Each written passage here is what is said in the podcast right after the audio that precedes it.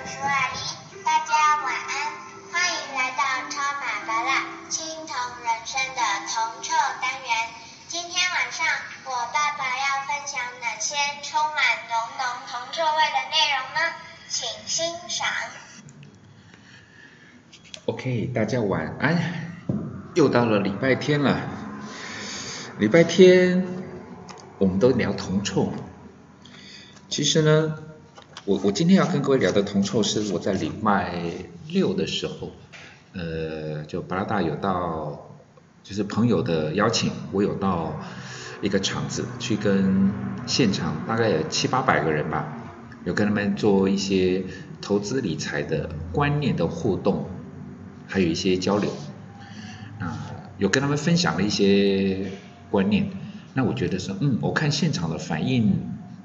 因为他们没听过，那觉得还不赖，哎，我觉得那也可以跟大大们分享一下，甚至有些巴拉语的朋友很早就听过我跟呃我分享的接下来的那些概念，就是基金投资的定期定额的这个部分。我想这个部分来讲话，或许对很多人来讲，嗯。就算你自己没有操作或者是投资基金，你大概也知道定期定额是在干什么嘛，对不对？然后当然也很多人，尤其是有在做定期定额的朋友，他一定听过，不管是教母啦、一姐啦、天后啦，反正专家都会跟大家分享到一个叫做基金投资定期定额的叫做微笑曲线。那微笑曲线它的概念上来讲的话，就是。当你投资的那一档基金呢，当它的净值下跌，白话文就是比较便宜了嘛。那如果说你有继续的投资，继续的扣款，那你因为净值的下跌，所以你在下跌的那一刻，你还是有投资，你那一刻所得到的单位数，因为基金投资反正它是需要单位数的，你的得到的单位数一定就会比较多嘛。你三千块投资十块，跟三千块去扣款扣九块五，那在九块五的时候来讲话，你用三千块就可以换来的基金的单位数就会比较多。你用股票的概念也是一样啊，就是你一张五十块，一张五十块来讲话，你你你用五十万去买，跟你用五十万去买四十五块钱的，你哪一个买的比较多一点点？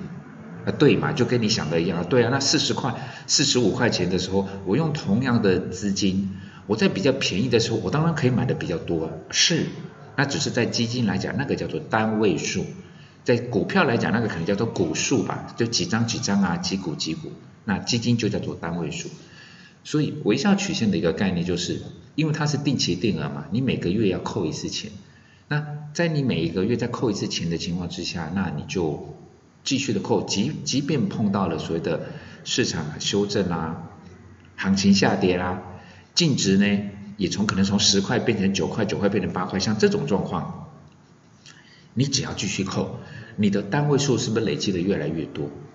当然啦，因为你买的越来越便宜啊，你累积的单位数越来越多，而且呢，微笑曲线还有第它微笑曲线它两个大概念就是，第一个就是你不要停扣，因为你越扣。即便市场在修正，你在市场修正的时候，因为微笑曲线的左半部就是市场修正，净值下跌，你继续扣款，你可以得到更多的单位数，这是第一个优点。第二个就是说，它在下跌的时候，如果跌的时候，你可以扣多一点点，就像说你在微笑，一定微笑一定会有左嘴角跟右嘴角，你从左边的嘴角开始往下。微笑的时候，如果说你是在左边的嘴角在最上面啊，我举实际的例子来讲就好。当台股现在是一万五千点，一万五千点，假设以你目前的薪水，你因为要家用嘛，因为要生活嘛，所以说你大概可以呃呃运用五千块去做投资，去做定期定额的扣款。好，现在是一万五千点，你可以拿五千块，就是不会影响到你吃饭。但是你要再多，可能也有一点点困难的那种概念，就是哦，这个大概刚刚好，因为搞不好你还要缴缴房贷、缴车贷之类的东西。好，假设五千块是你目前的状况，就是合理的，好，你扣了五千块。那请问一下，按照微笑曲线的说法，下跌的时候你不要停扣嘛，因为五千块你每个月都扣五千块嘛。那净值是十块跟净值是八块，那当然八块你得到的单位数是比较多，而这是第一点，你刚刚已经听懂了。第二个就是，那当所谓的市场下跌的时候，如果你可以扣多一点点，在便宜的价位，你买多一点点，你的成本会不会更好？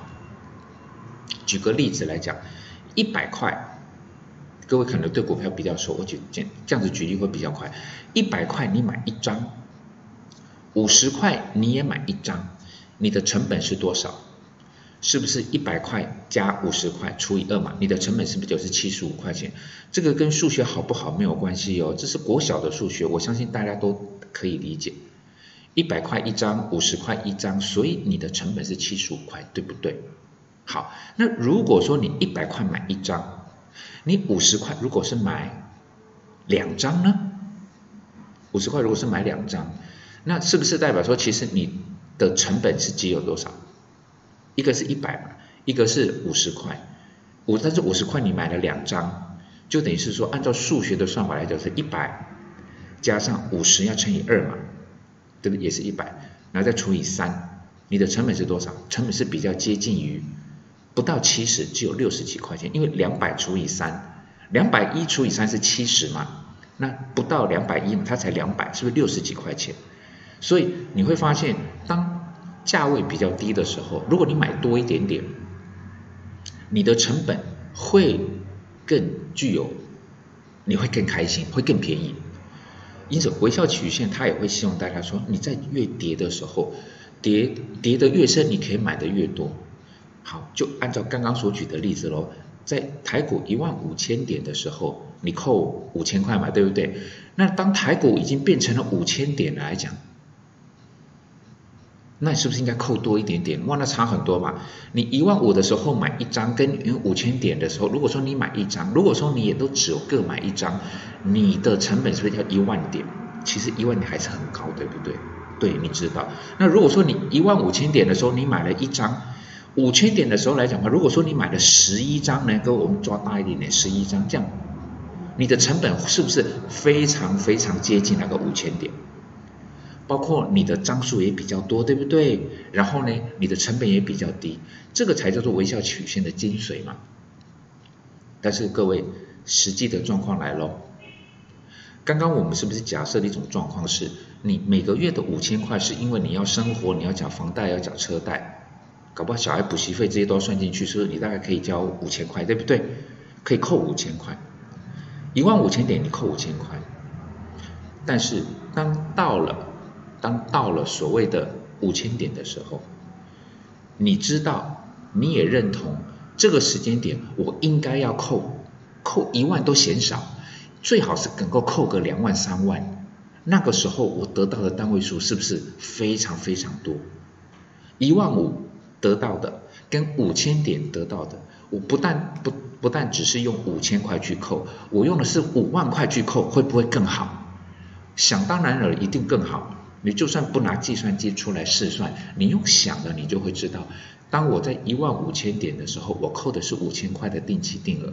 但是当到了五千点的时候，如果我可以扣五万块的话，哇，那个定期定额的未来的投资报酬率，一定比我想象的、比我期待的还要来得高很多。对呀，但是问题不就来了吗？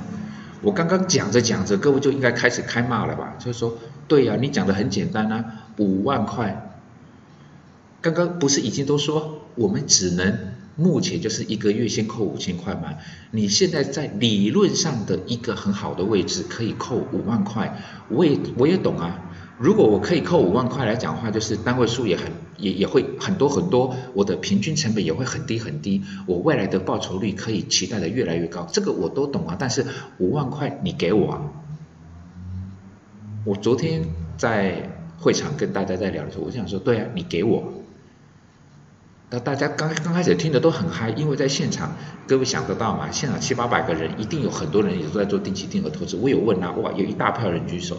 然后我在讲微笑曲线的概念，他们都懂啊，说对啊，他们都听过啊，而且他们都很认同。但是当我讲到说，好了，你原本可以扣五千，现在需要扣五万，最好扣五万，而且你一定要扣五万，多的那四万五，你从哪来啊？现场一片尽肃。我就会跟他们讲，包括我现在跟各位讲，那就叫理论了。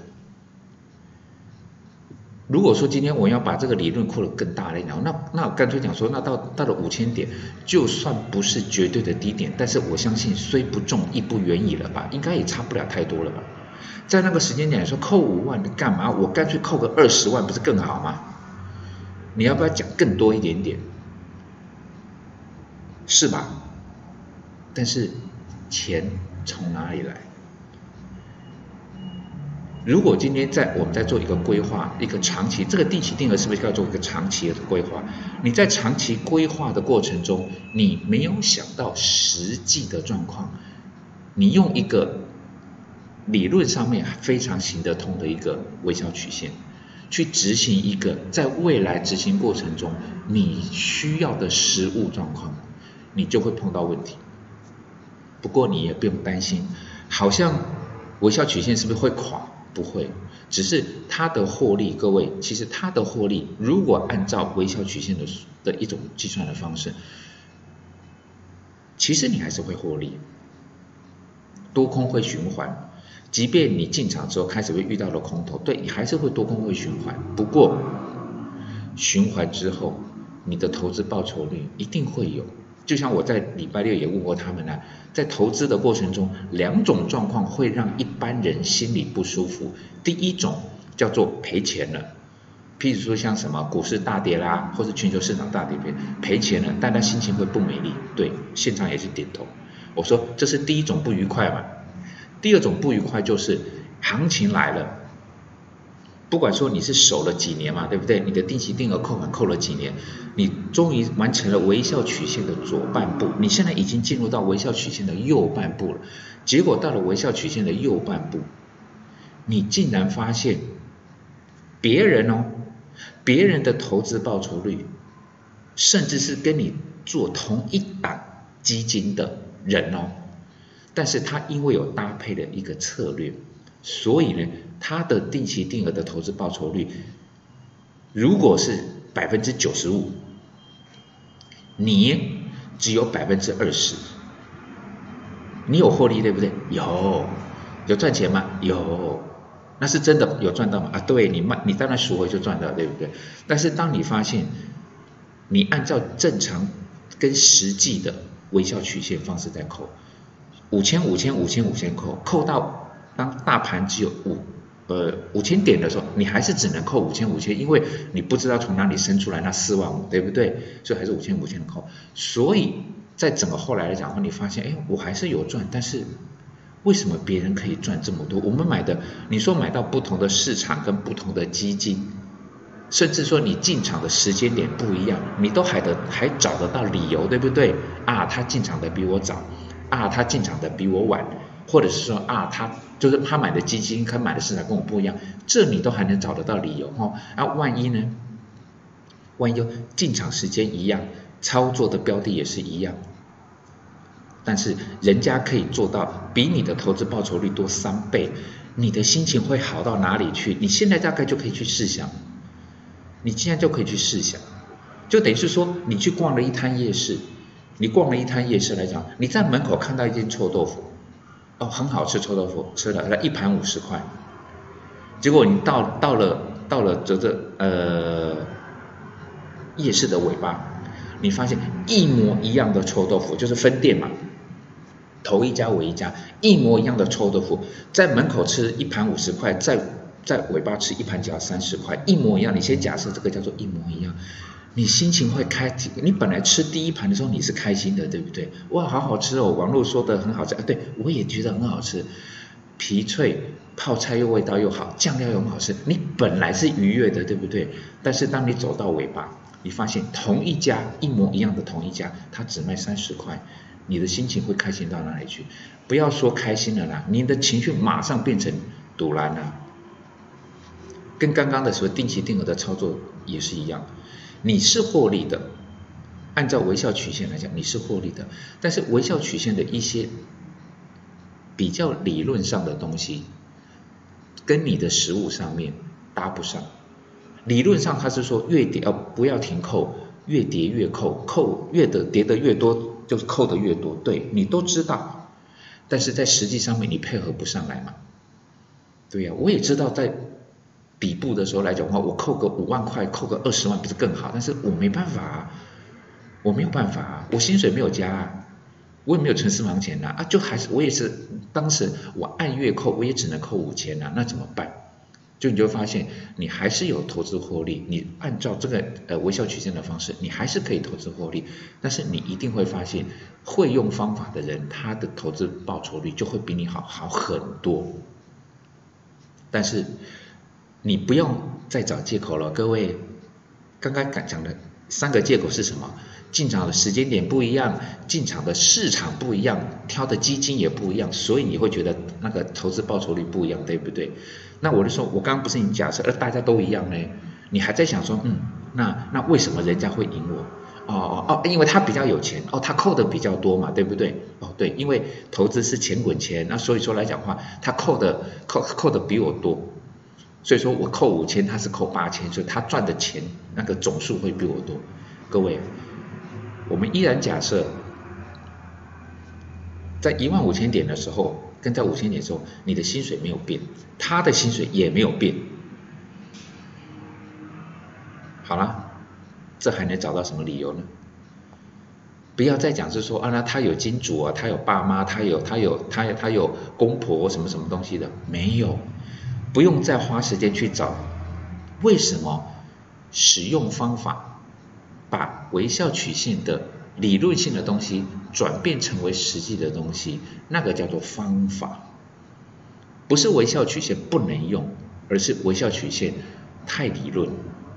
它的理论的部分就像各位可以做得到不停扣嘛，你可以做得到一直扣款，但是微笑曲线一直强调一点就是叠的越重扣的越多，问题是就是扣的越多要钱呐。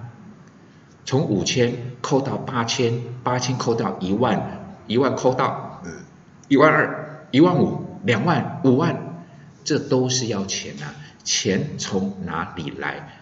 这才是微笑曲线没有教各位的地方。所以今天呢，我先简单跟各位说一下，你先思考一下微笑曲线，你你的了解是不是也大概是这个样子？而在微笑曲线的操作过程中，当然它是一个长期投资，需要一个叫做定性跟耐性。那这个部分来讲的话，我们是不是有牵扯到两个？我们之后还会再跟我聊的。第一个就是，那我怎么选？如如果选得到比较不错的市场跟比较不错的标的来讲的话，应该是比较好的。这是第一个。第二个就是，那我该怎么做？怎么做？就是把微笑曲线的理论的东西。把它转化成为我实际上的需要，讲白话文就是说，我要怎么，我要怎么能够在定期定额扣款的过程中，我的薪水没有涨，我本来借由薪水，我只能够拿五千块出来扣，我要怎么样再多出一笔资金，能够让我扣到八千、一万甚至一万二，我要怎么做？之后都会在我们的广播里面跟各位持续的一个做聊天哦，因为这个没有什么了不起，我只是当时在听的时候来讲话，甚至到投信投顾工会的当时秘书长，也就是各位所熟知的教母，我就跟他讨论过这件事情了。嗯，但基本上我我没有我没有输嘛，就是因为我的论点就跟刚刚跟跟各位讲的一样，各位想的一样，就是对呀。跌得越重，我可以扣得越多嘛？就是我要有耐心，我不要中途停扣。哎，这一点大家都做得到。但是在不停扣的情况之下，跌得越重，我可以扣得越多。How？我要怎么样越扣得越多？用讲的都很简单，对不对？啊，对呀。但是怎么弄呢？我怎么样可以从扣五千变成扣两万呢？怎么做呢？慢慢的就会跟各位做分享喽。嗯广播，大家放轻松。而且呢，我们是在礼拜天的晚上哎，我们在礼拜天晚上来讲话，那就是等于是你明天是不是准备要准备要上班了，要工作了？不用把投资理财的这件事情想得这么的严重，态度要谨慎，心情要轻松。你了解到一些基本的逻辑，掌握到一些合理的概念，再来呢，学习一些正确的执行的方式。其实投资没那么难，铜臭呢也没这么难闻的啦。OK 吗？好，今天的广播就简单到此。祝各位晚安，然后敬请期待之后在铜臭这个领域会跟各位分享更多，无论是股票、基金，还有定存啊、汇率啊，甚至经济这方面硬邦邦的铜臭味，达达一定会用地球哈跟各位来做这样子的分享哦。晚安。